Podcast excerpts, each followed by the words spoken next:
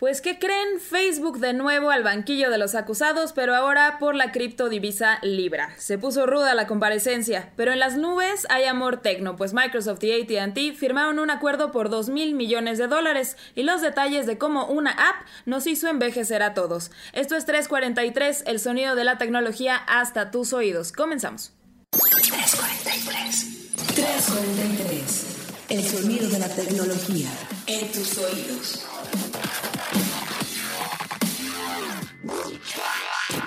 343. Bienvenidos queridos podescuchas a una emisión más de 343, el sonido de la tecnología hasta tus oídos. Mi nombre es Carlos Fernández de Lara, head editorial digital de Grupo Expansión, arroba Charlie ya para ustedes en redes sociales.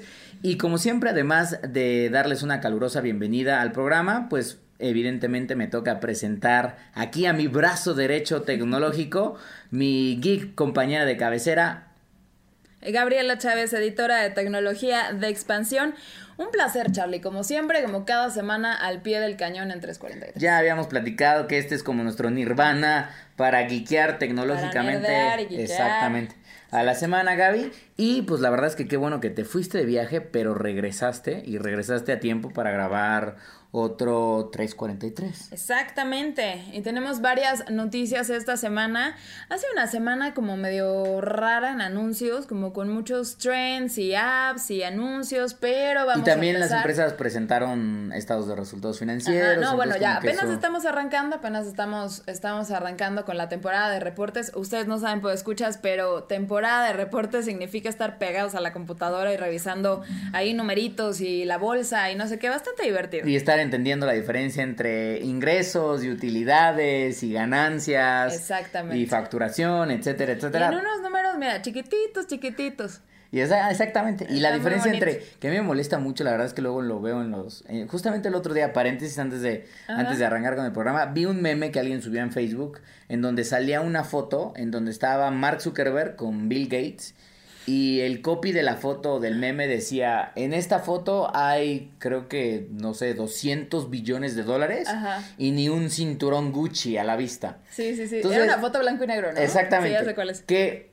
ok, fine, entiendo el meme, pero me molestó a mí, o sea, la verdad es que a mí como periodista de, de un poco de negocios, me molestó porque me dan ganas de decirle a la persona que escribió de, mira, tu meme está mal, porque para empezar, Mark Zuckerberg y Bill Gates, ni, ni todos los empresarios del mundo combinados podrían tener una fortuna de 200 billones de dólares, exacto. Tú te estás refiriendo a 200 mil millones de dólares, que es uno de los errores que más comete la gente, la diferencia entre los miles de millones de dólares y los famosos billions, Exacto. que es como se dice en inglés. Entonces, podrá- probablemente el meme en inglés, que seguramente fue una traducción del inglés al español literal, sí Ajá. decía 200 billion, pero... Pero, esos no son 200 billones. Exactamente. En español. Los billions no son billones, señores. Ahí está 343 te educa para que si algún día ven, sospechen de números de números de, de billones, sobre todo cuando son números muy muy grandes. No son Dices, billones y cuando son trillones, porque sí, justo como estabas diciendo Carlos, es como todo un truco y eso deberíamos de tener una cartulina en todas las redacciones de negocios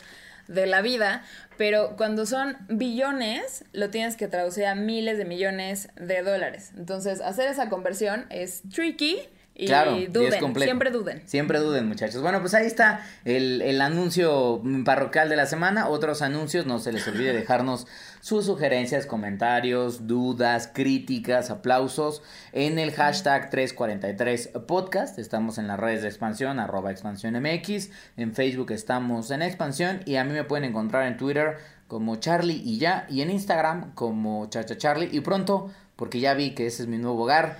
En No, TikTok bueno. les diré cómo estoy porque ahí ya, ya me vi muchachos. Ahí ya, es influencer Charlie, no sé cuál va a ser el handle, pero te vas a volver famoso.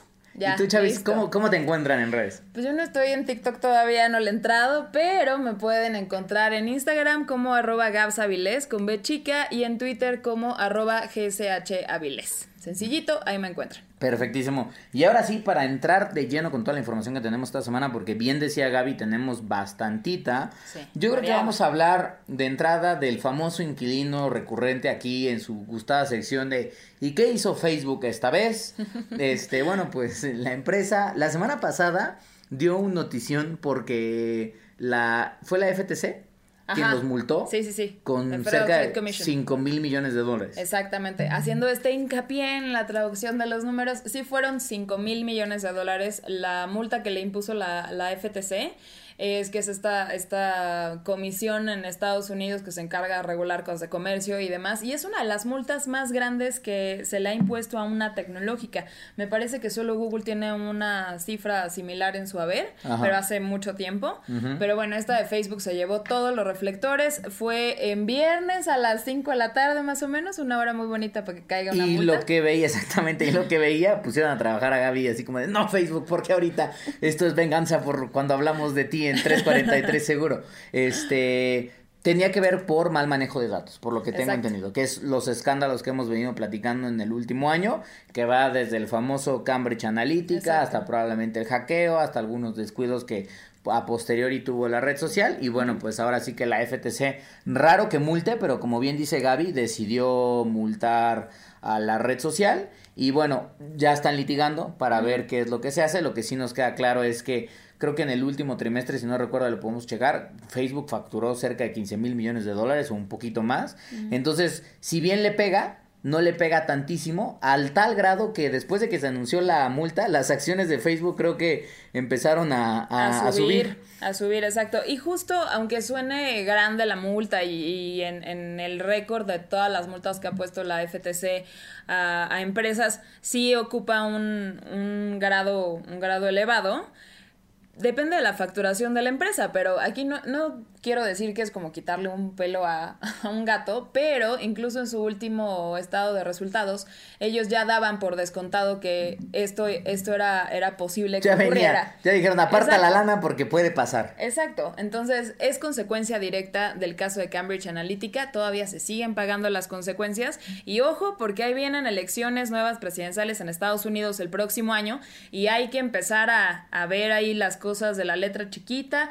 Justo eh, Los Angeles Times publicaba una nota después de la, de la emisión de esta, de esta multa en donde hacía mucho hincapié en lo que tenía que hacer el Congreso de Estados Unidos para eh, proteger a las firmas digitales, a las plataformas y a los datos de los usuarios de cara a las próximas elecciones en Estados Unidos en 2020. Pero el tema que traíamos hoy a la mesa es si bien está la multa para que no la pierden, que sucedió el viernes pasado, como bien decía Gaby, con esto, que, seguro, que seguramente le seguiremos dando mucho seguimiento. Esta semana la red social eh, estuvo bajo el ojo, bajo la lupa de gobierno, pero por otro tema. Exactamente. Ahora ya no fueron específicamente los datos personales que uno comparte o no eh, y que hacen los desarrolladores con ellos en Facebook, sino por el proyecto más reciente de la compañía o al que, perdón, al proyecto más reciente al que Facebook se sumó. Ajá. Porque hay, hay que ser claros en esto. Todo el mundo le dice que es la criptodivisa de Facebook, pero no es solo de Facebook. Es un consorcio de hasta ahorita 28 empresas Así es. que es este consorcio de Libra, que es una criptodivisa que se va a empezar a manejar en aplicaciones de Facebook y de otras como está Uber, está PayPal, está, está trepadas muchísimas empresas. Pero bueno, pusieron al líder del proyecto de parte de Facebook, a David Marcos, este, a comparecer ante, ante la Comisión Bancaria del Senado de Estados Unidos y le fue, le, Le fue llovió duro, durísimo. le fue duro. Pero durísimo.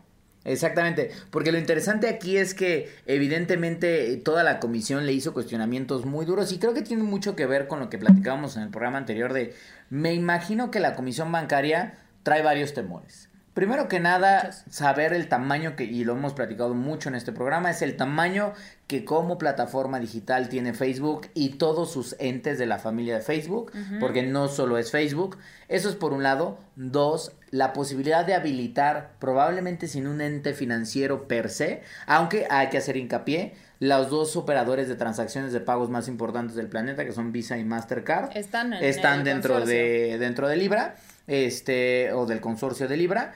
Y, y Facebook obviamente lo que va a hacer es que tiene un poquitito más porque además tiene acá Libra, que es el famoso Exacto, wallet exacto. con el cual se van a estar procesando los, ba- los bancos. Sin, sin importar eso, la verdad es que la comisión cuestionó muchísimo la viabilidad hacia 2020 de la moneda digital por temas de privacidad, porque evidentemente aunque no solo está Facebook, muchos de estos comisionados dijeron, bueno, pues Facebook no se ha destacado por ser la empresa que mejor maneja la privacidad.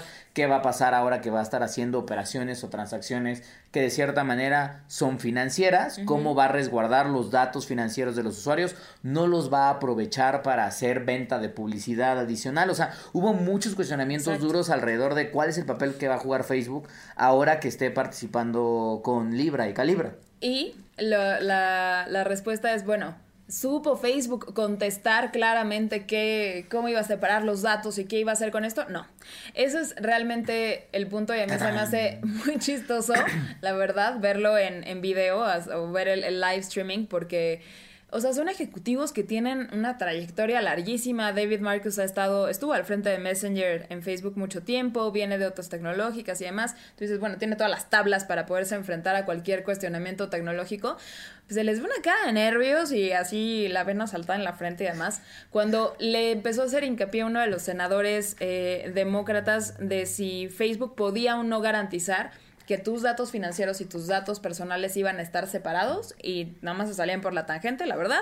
Y otra pregunta que le hizo mucho hincapié es que si Facebook podía garantizar que en 48 horas, si algo sucedía, si en 48 horas podían avisarle claramente al usuario de que había pasado algo con sus datos y al público en general. Claro, que además es, una que no. Exactamente, que además eso de las 48 horas se supone, no siempre se cumple porque a veces los bancos no se enteran, ¿verdad? Pero se supone que en el momento en el que un banco se entera de una brecha de seguridad por regulación y por leyes incluso que tienen que ver no solo como Sarbanes Oxley para empresas que cotizan en bolsa, sino regulaciones ya bancarias, tienen que notificar a sus clientes de, oye, hubo una brecha de seguridad, estamos haciendo lo posible para que tus datos no se hayan comprometido o tus datos se pudieron haber visto comprometidos, estaremos monitoreando tu cuenta o para que el usuario tenga la, la posibilidad de enterarse y tomar decisiones de decir, oye, hablo al banco y me salgo en este momento porque no estoy conforme. Y evidentemente yo creo que la comisión bancaria en este caso le está pidiendo a Facebook de, ok, vas a empezar a hacer transacciones como si fueras una especie de banco o ente financiero, pues probablemente te vamos a regular bajo los mismos, bajo las mismas pues lupas. En teoría debería, debería de ser así porque bueno, están siguiendo varios protocolos, incluso como estar en, en Suiza, me parece, tener ahí una comisión que los esté fiscalizando, al igual que otras entidades financieras, deberían de cumplir con los mismos pasos. Claro, totalmente. Pero además, lo otro que bien mencionabas que Marcus no supo contestar, que yo la verdad es que digo, pues no lo supo contestar, pues porque la verdad es que si le quitan ese elemento, o sea, si separan esos elementos, pues Libra, Libra y Calibra pierden mucho del valor potencial que podrían tener, que es justamente cómo separo los datos financieros del usuario o el usuario siendo un, un ente que puede comprar financieramente de los datos de mis preferencias de consumo y de visualización en la red. Los hábitos digitales o tu persona digital, como todo este tracking que tienen de tus gustos, de cómo te mueves, por dónde navegas, qué necesitas, qué vas a comprar, todo esto de inteligencia artificial, como adivinarte el pensamiento. Claro, pues, que además es, ya no lo vas ha, sido, ha sido análisis constante de, de notas, de experimentos, de rumores, de mitos, de Facebook me está escuchando. ¿Por qué cuando pienso, por ejemplo, de... Mm, ¿sabe? Y le digo a un amigo de, oye, güey, es que necesito limpiador para mis ventanas. Entro a Facebook de, limpiador para tus ventanas. Te sale el infomercial. Exactamente, te sale el infomercial en ese momento. O dices, no manches, es que me quiero ir a Japón. Boletos a Japón, dos por uno. Entonces, la verdad es que hay, una, hay un temor de decir, Facebook me está escuchando. Porque cada vez que yo pienso que necesito algo, en automático, la red social me muestra esa publicidad. Mm. Ahora lo que Facebook dice, perfecto, ya está pasando esto este, Nada más Facebook aquí y ya lo compras. Facebook ha dicho mil y, mil veces que no escucha a las personas y yo la verdad es que creo que en efecto no nos escuchan. No sé si hacia adelante podría encontrarse otra cosa. Yo no creo, pero lo que sí creo es que Facebook tiene una habilidad enorme gracias a nuestros teléfonos inteligentes de hacer un mapping. O sea, Facebook sabe lo que queremos gracias a dónde nos ubica,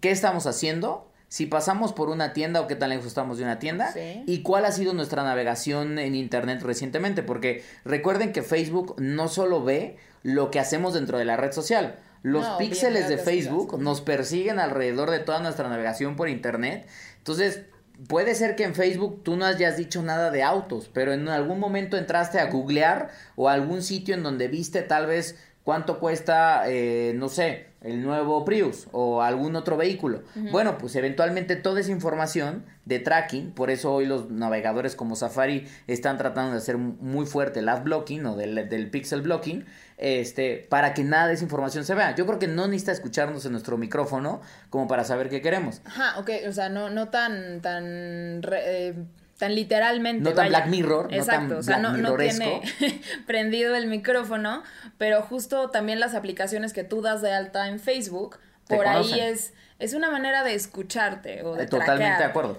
O sea, eso es lo que yo digo. O sea, Facebook nos conoce, eso no lo podemos negar. Y yo creo que con- conforme más interactuemos con la red, cada vez nos conoce más, tomando en cuenta no solo lo que hacemos en Facebook, sino lo que hacemos en Instagram, si tenemos cuenta.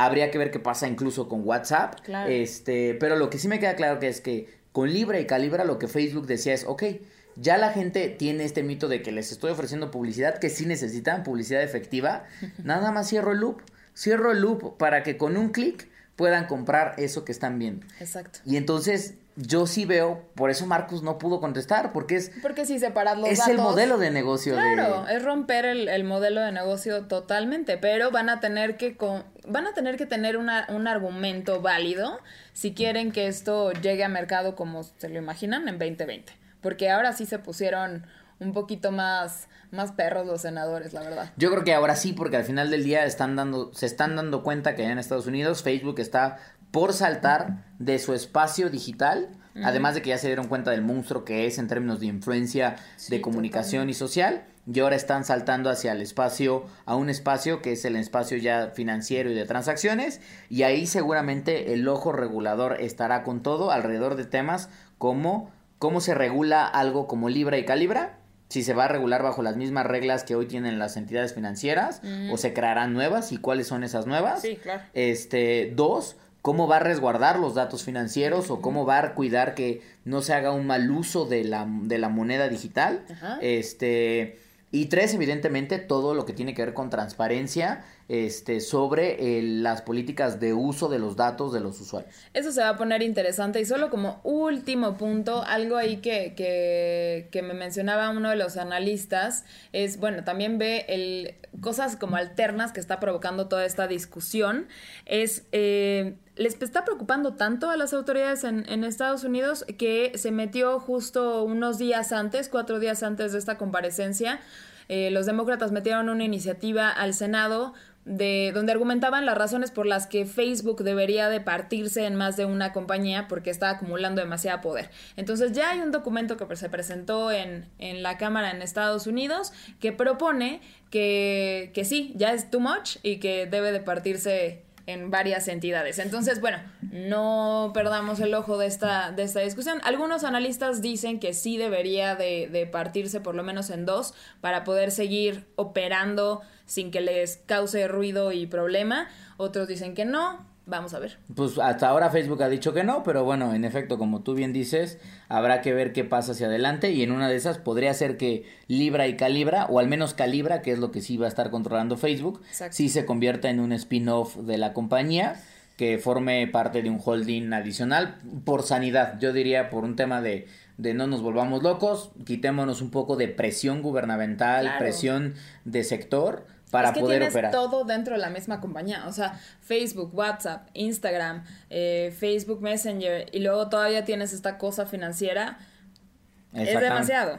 Sí, o sea, el señor Mark Zuckerberg no tiene saciedad, este, y también tiene todos los programas de 343, entonces, pues siempre hablamos de Facebook. Pero bueno, vamos a estar muy pendientes, chequen ahí la nota que hizo el equipo de tecnología, eh, está en expansión.mx, justamente hace como un recuento de la comparecencia con un analista que, bueno, Gaby ahí lograron platicar con él, este, un saludote ahí al Dan Molina, que además me contó el otro día que escucha 343, entonces, Ah, no, bueno. un saludo mi estimado Dan, y vamos al siguiente tema que tiene que ver con, con mucho dinero también, con acuerdos multimillonarísimos, Claro. pero que no tienen nada que ver con un tema de eh, robo de datos ni nada. No, esto es al contrario, na- y nada de redes sociales tampoco. O sea, Nada a lo mejor este tema puede parecer un poquito árido, pero Ajá. vamos a tratar de hacerlo sexy, porque sí lo es en el mundo de los negocios.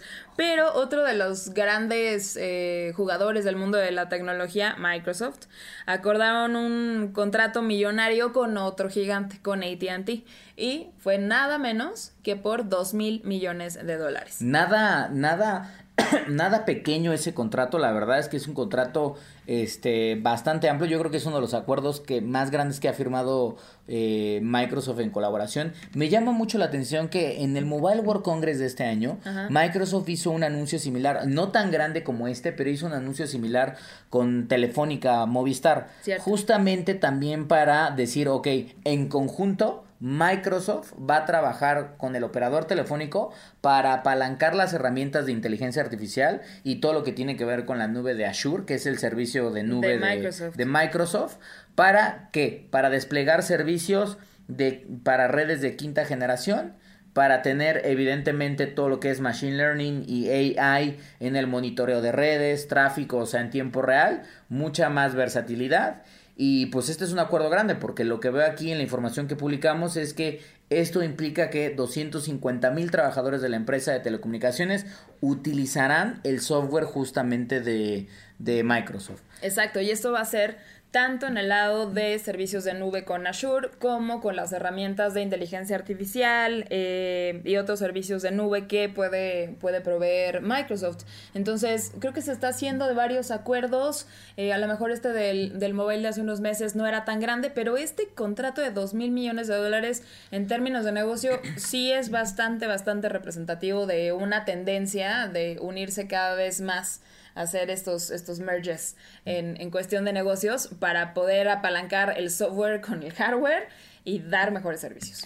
Que además, otra de las cosas que creo que vale mucho la pena, lo platicamos en algún momento cuando platicamos acerca de la entrevista que hicimos con Satya Nadella este año, que hablaba un poco de la transformación que vivió Microsoft de parecer esta empresa como del viejo Silicon Valley, que nunca está en Silicon Valley, en, cinco- en Silicon Valley per se, pero bueno, era una empresa de, de tecnología, que ya se veía como un Microsoft, a un Microsoft aburrido, que no innovaba, que no traía nada nuevo a la mesa, que algunos incluso decían ya se está acabando esa era, pronto lo veremos ser desplazado por otras por otras compañías y la gran realidad es que en los últimos cinco años la compañía dio una vuelta completa se ha convertido en una de las empresas más valiosas en el planeta Exacto. ahí compitiendo Del club con de los billions. Exactamente, del club del billón, ahí sí el billón, que es el trillón, este, del club del billón junto con Apple y Amazon. Y justamente es interesante porque eh, si bien Apple es muy hardware, muy gadget, muy del lado de usuario final, Amazon que también tiene una cara muy fuerte a su usuario final y Microsoft que pudiera todavía a los usuarios parecerle un poquito aburrido porque dices, bueno, Microsoft pienso en Office, pienso en Windows, ah, está bien, está en mi Piensas en. Excel y te duermes. Exactamente, piensas en Excel o piensas es para trabajo y hasta ahí. La gran verdad es que la empresa ha estado haciendo bien las cosas en hardware como de consumo, Sí. pero donde la está rompiendo es justamente en los servicios en nube. Y está siendo un competidor muy fuerte para quien era, sin lugar a dudas, el liderazo, que es justamente Amazon Web Services, que es la división que más crecimiento está teniendo dentro de Amazon y que entre Amazon y Microsoft están dejando muy atrás a una de las empresas que pues nació en internet que fue Google. Google Cloud está viendo cómo entra ahí, pero la verdad es que pues pues va va lejos. cómo les hace competencia, pero todos estos modelos de nube pública como el de AWS, Azure es un poco más cerrado, pero también tienen integraciones con, con servicios abiertos, de nube híbrida. Entonces, el hacerlo un poco más abierto, menos complicado, que no tenga tanta venta de licencias y no, represente un gasto tan oneroso, es lo que les está metiendo gasolina a estos negocios y justo a Google lo está dejando como como, bueno, no es tan caro, pero no me está ofreciendo nada nuevo. Exactamente, y la otra es que Microsoft justamente con eso ha empezado a mostrar algunos cambios que la verdad es que no eran tan pensados de Microsoft. Hace un par de, el año pasado incluso la compañía hizo la adquisición de GitHub, que incluso a Google lo puso muy nervioso porque hay que recordar para quienes no sean tan, tan techis, y yo tampoco soy súper clavado de esto, pero imagínense que GitHub es un repositorio de código en donde la verdad es que los desarrolladores ponen parte de código, lo ponen arriba tipo open source para que si yo necesito desarrollar una aplicación en vez de empezar de cero, puedo agarrar parte de ese código y a partir de ahí construir justamente de manera más ágil servicios y aplicaciones. Exacto. Cuando la gente se enteró que Microsoft iba a comprar GitHub, lo primero que dijeron es ya valió, ya valió madres porque Microsoft va a cerrar el ecosistema, que era un ecosistema abierto, y entonces ahora vas a tener que pagar una licencia. y no, la gran realidad es que hasta ahora la compañía... No, lo ha mantenido. Lo ha mantenido como es. Y, y sí es literal la Biblia de varios desarrolladores, o sea, conozco algunos que sí te dicen, bueno, trabajo con esto al 100%, y yo creo que sí, si Microsoft le metiera mano y cerrara un poco el ecosistema, ahí se le acaba su minadero también. Exactamente. Entonces creo que también está mostrando una cara que es lo que está logrando empezar a convencer a algunos clientes, clientes grandes como Telefónica, como, como ATT en este caso, de que se de que se muevan a su ecosistema de nube bajo la promesa de que van a apalancar toda su tecnología y al mismo tiempo van a poder operar en ambientes que son abiertos, que les van a permitir a ellos desarrollar y tomar código sin importar la fuente. Exacto. Y bueno, ya para, para cerrar, nada es casualidad de cuando ocurren las cosas. Esto que están escuchando, escuchas, se está grabando a mitad de semana, justo un día antes de que ya se hace este anuncio, pero mañana también reporta Microsoft resultados financieros, entonces ya en el próximo episodio de 343. ahí les va, muchachos. Exacto. Antes del reporte, en el próximo episodio de 343 les vamos a tener un follow-up ya con los números en la mano de cómo refleja también el negocio todo este nuevo anuncio para, para Microsoft. Perfectísimo, pues ahí está. También tenemos la información y seguramente le vamos a estar dando más, más seguimiento. Se ve buenazo el pleito de o sea, la verdad es que es un tema muy, es un tema muy clavadón, pero es un tema súper interesante la batalla que se está liberando hacia adelante de estas nubes. Porque al final del día volvemos a ver, pudieran ser que son varias empresas, pero la verdad es que yo veo tres nubes. Veo la de Amazon, veo la de Microsoft y veo la de Google. Entonces, y ya, o sea, hay jugadores más pequeños. Jugadores más pequeños que le pueden empezar a comer un poquito el negocio y chequen, pues escuchas un texto que recién publicamos en la revista Expansión, que aparte trae un diseñazo, se súper rifaron, pero se llama justo La Guerra de las Nubes, que es un poco cómo se están moviendo estas, es esta batalla, literal, esta estrategia bélica entre, entre estas tres compañías y cómo están jugando los chiquitos también. Claro. Porque, o sea, tienes, tienes un Nutanix, por ejemplo, que hace, o sea, tiene clientes a lo mejor no tan grandes, pero en mercados emergentes sí está ganando mucho más terreno porque es nube híbrida, porque tienen cosas públicas abiertas y están ganando terreno poco a poco. Totalmente de acuerdo. Pues bien, bien interesante también ese tema. Vamos a seguirle dando bastante seguimiento aquí en hashtag 343 podcast, pero para despedirnos con un tono un poco más relajado, joven pero viejo al mismo tiempo diría yo, esta semana, esta semana las redes sociales, el se internet locas. Se, volvió enloquecida porque pues apareció, bueno no apareció porque hay que, primero que nada creo que hacer, hay que hacer un hincapié muy rápido. Eh, revivió, yo diría, una aplicación que se conoce como FaceApp, que además yo la recuerdo ya desde hace un poco más de dos años. Sí, ya tiene un este, rato. Ya tiene un ratote. Pero revivió porque lo que sí creo que ahora hizo la aplicación es mejoró los filtros que hace vía mapping, mapping facial, combinando, me imagino, un poco con machine learning, de cómo envejece a las personas particularmente. Entonces tú te tomas una foto, seguramente ya lo saben, te tomas una foto con FaceApp o ya la tienes en tu carrete de, imágenes. ¿Ya te tomaste la foto? Yo ya me tomé un montón de fotos. este, te tomas la foto, dejas que la procese, la procesa el, software, lo manda un ratito a la nube y hace el procesamiento de los datos y realmente te entrega una imagen de tu persona probablemente, yo espero eso sean unos 30, 40 años porque sí me veo muy, muy desgastado. o sea, yo vi mi foto y fue como, bueno, listo, ¿quién me va a recomendar un cirujano plástico o las inyecciones de Botox? Está muy cañona. Entonces yo creo que por eso se volvió muy, muy viral, porque el filtro que ya tenían además, porque era un filtro que, que no es nuevo, o sea, el filtro ya el filtro de vejez ya existía dentro de la app, pero lo que sí creo es que se volvió tan efectivo que por primera vez se empezó a viralizar de manera tan fuerte porque la gente se tomaba la foto, se veía a sí mismo y decía, no, o sea, no manches, o sea, sí soy mi papá, sí soy mi abuelo o mi abuela o, o, sí me veo yo así, así voy a envejecer, o sea, qué cañón está la situación. Hay que se parecen como a personas famosas ya viejitas y, bueno, vale la pena compartir compartir esas cosas, pero es, es como muy exacta, bueno, no lo sé, ¿no? No, no sé futurear todavía, pero se ve bastante más apegada a la realidad y el filtro es ah, como muy... Aquí estoy yo, le estoy mostrando en este momento a Gaby. Estoy viendo a Charlie viejito, no, pues... Me está viendo a mí y mira nada más esta. Así vas a ser. Pues aparece Santa Claus. Parezco Santa Claus, dice, me dice traigo una mirada, traigo una mirada, muchachos, a ver si la podemos compartir en redes sociales ahora que subamos el podcast, pero traigo una mirada de, de, de abuelo mala onda de te vuelves a subir al sillón y vas a ver. De abuelo harto, así ya de abuelo Grinch. Ya déjenme ver mi serie. ya déjenme paz. exactamente. Pero bueno, más allá de lo divertido que pudo haber sido el filtro, oh señores, oh señores, no podía faltar que una vez que una tendencia se vuelve un tanto viral, eh, lo que sucede es que empiezan a suceder preocupaciones sobre cuál es el manejo de los, datos, detrás de esta aplicación. Y justo empezó como a hacerse, o sea, ya se hace todo viral y el viejito challenge y no sé qué tanta historia, que la gente empezó a acordarse que cuando empezó a surgir lo de Cambridge Analytica, regresando al tema 1, con Facebook eh, nos dimos cuenta de cómo cuando descargamos una aplicación y empezamos a compartir cualquier cosa a través de esa app en otras redes, como Facebook o la que sea. Eh, le estás dando permiso para que use tus datos y demás. Y todo lo que hicimos en ese momento de bajar el historial de Facebook para ver qué aplicaciones tenían acceso a qué datos y no sé qué, como que nos acordamos momentáneamente, obviamente después de que ya habíamos subido las fotos.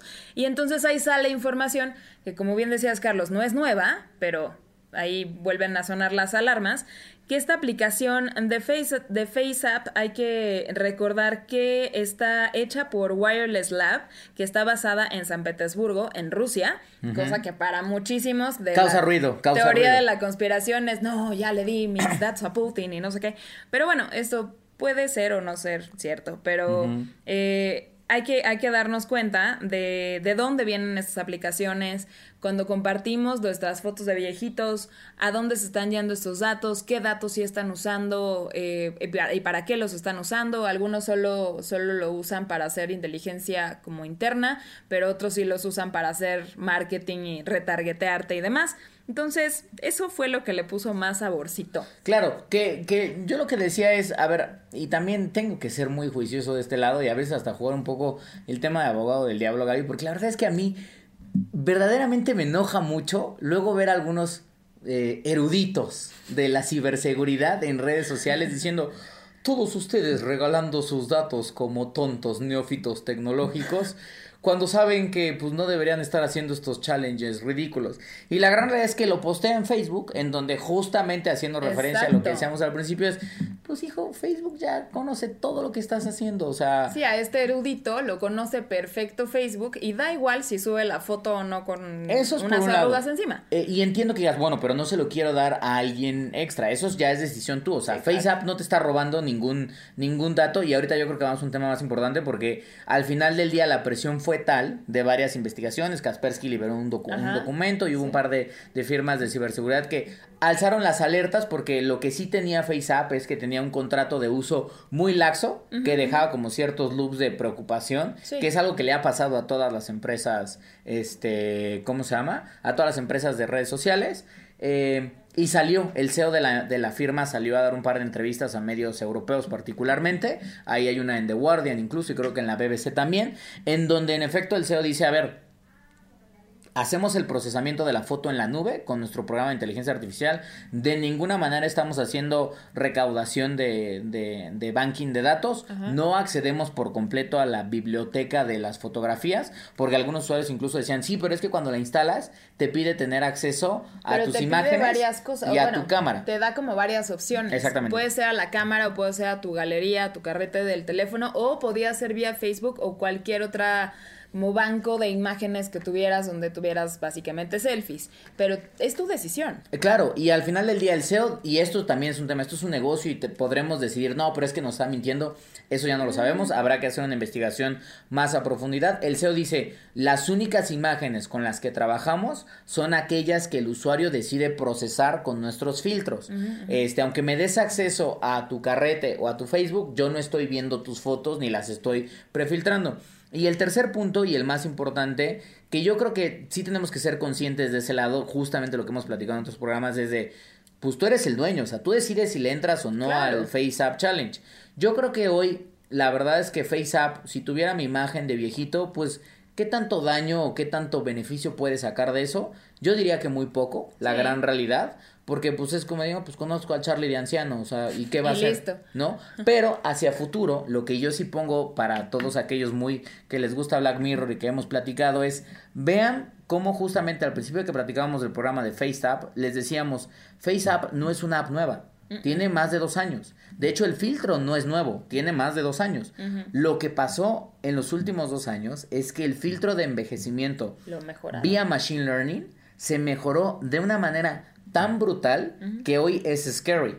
O Sí, sea, totalmente. al grado de que se volvió viral. Y es ahí donde yo creo que está lo importante detrás de FaceApp. No esta discusión de, no, es que no la descar. No, yo creo que ahí es donde está el valor importante de, hijos, la inteligencia artificial puede hacer que una persona cambie completamente su edad de la Sí. noche a la mañana y pueda engañar a alguien. Exacto, totalmente. Y ahí nos vamos, creo que al- a otro, otra consecuencia de este tema que es como más importante y va mucho más allá de la aplicación o no, del, del challenge o no, pero es toda la parte de, de deepfakes. eh, Los que es- deepfakes, es, es, exactamente. una, es una gran amenaza, no nada más para no sé, para una campaña política, pero para tu identidad como tal en la red.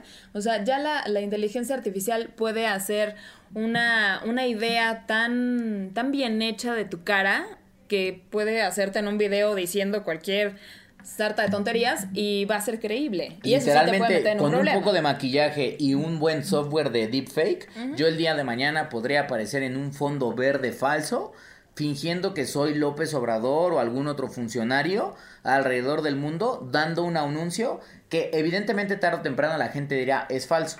Pero al final de cuentas, Pero así como, como Orwell, la viralidad. co- exactamente, como Orwell lo hizo hace muchos años cuando leyó un fragmento de la Guerra de los Mundos en Sí, sí, sí, radio y que la gente se empezaba a lanzar de los edificios porque decían, ya, ya valió madres, nos están invadiendo los, los extraterrestres.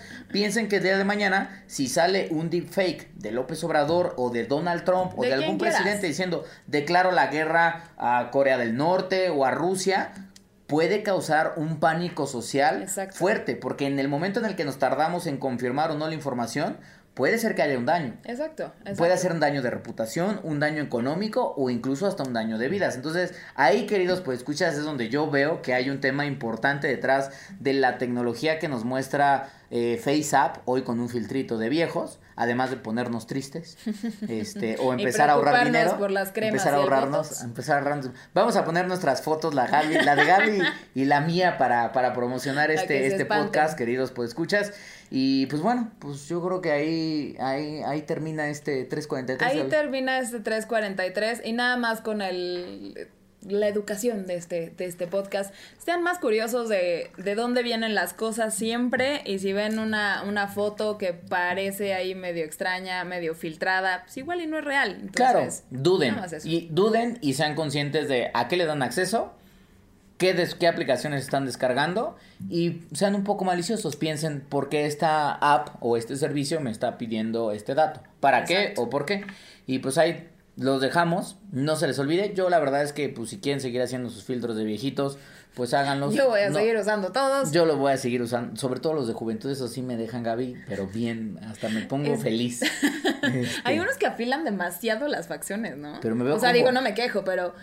Pero como modelo, Gaby, yo ya estoy listo, así como de ojalá sí Ya. saliera a la calle. Influencer Es- máximo. Influencer máximo. Pues bueno, muchísimas gracias por habernos acompañado en este 343, eh, en este podcast de 343, el sonido de la tecnología hasta tus oídos. Sin duda alguna nos vamos a escuchar la próxima semana y pues de nuevo, gracias Gaby. Gracias a ti, Carlos. La próxima semana nos escuchamos. Hashtag 343 podcast. Bye. Bye.